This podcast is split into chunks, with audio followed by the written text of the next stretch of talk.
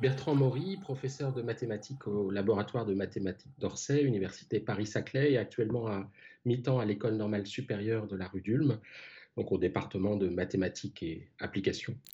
J'ai commencé il y a quelques années, une douzaine d'années maintenant, à travailler sur les mouvements de foule de façon assez fortuite au départ, en m'intéressant aux mouvements de grains rigides, qui ont a priori peu de choses à voir avec le, le mouvement de nos semblables. Mais finalement, certaines des, des techniques, je me suis rendu compte qu'elles pouvaient être appliquées à la modélisation de foule très dense. Donc en avril dernier, j'ai été contacté par la plateforme Modcov 19, qui, connaissant nos travaux intérieurs sur les mouvements de foule, se demandait si on ne pourrait pas appliquer une partie de ces techniques, de cette expérience, au cas des établissements scolaires. Donc, a priori, moi-même, j'avais très peu d'expérience de, dans la modélisation des épidémies. Je m'étais spécialisé encore une fois sur le mouvement de cellules, le mouvement de, de foule, le mouvement d'entités euh, diverses.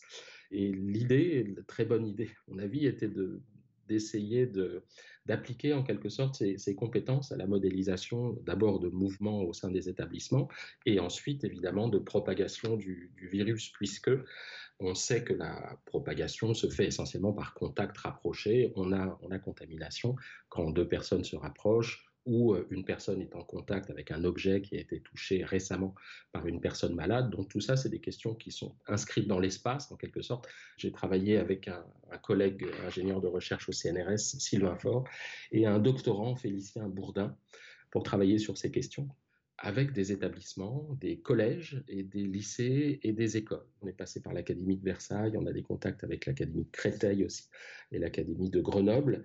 Et donc, il est essentiel pour nous d'avoir des interactions directes avec des, chefs d'établissement.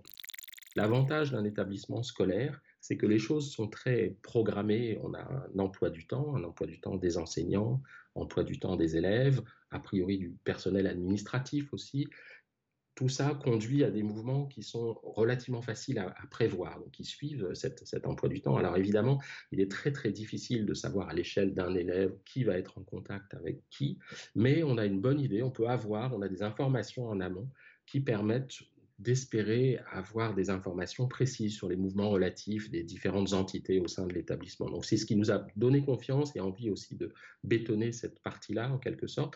Alors il s'agissait évidemment du contexte particulier de la propagation de coronavirus et donc nous avons développé euh, un modèle qui permet alors plus que de prévoir l'avenir, ce qu'on voulait un peu plus modestement, c'est euh, essayer d'établir un score de risque qui soit euh, afférent à telle ou telle modalité d'organisation, qui permettent de quantifier, bah, comme le nom l'indique, le risque en termes d'épidémie avant même qu'elle ne se produise. Et donc ça permet de, de lancer des scénarios. Donc, ce qu'on va imaginer, c'est par exemple à un instant donné, un jour donné, une personne, un élève dans une classe est considéré comme malade et on va calculer l'incidence de cet événement initial sur l'ensemble des individus, des entités du collège ou du lycée en question.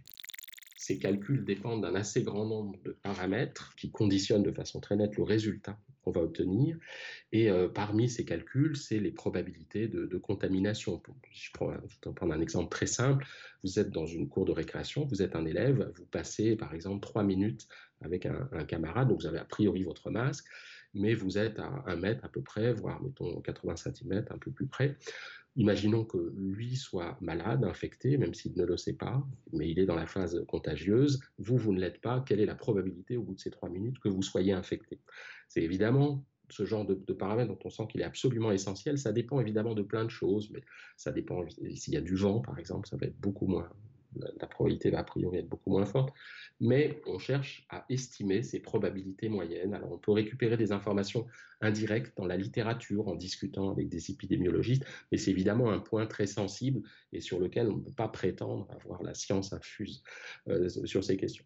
Alors on se dit que c'est pas si grave que ça pour ce qu'on fait, puisque l'idée est plus de comparer des organisations, un emploi du temps typiquement, comparé à un autre en termes de score de risque. Donc même si l'évaluation de la valeur absolue de la probabilité moyenne d'infection est a priori euh, contestable, on peut penser raisonnablement que la, comparaison va préserver, disons, les ordres en termes de risque.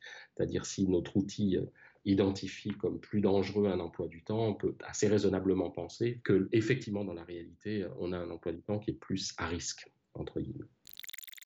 Nous avons euh, donc pris le parti de, disons, concentrer la partie épidémiologique à l'établissement d'un score de risque un petit peu général, plutôt indicatif que prédictif.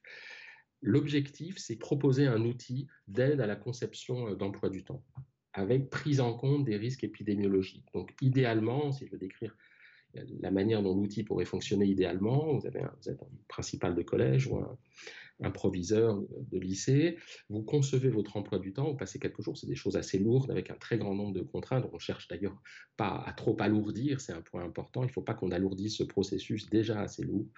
Vous lancez notre outil de façon la plus simple possible et ça vous donne un score.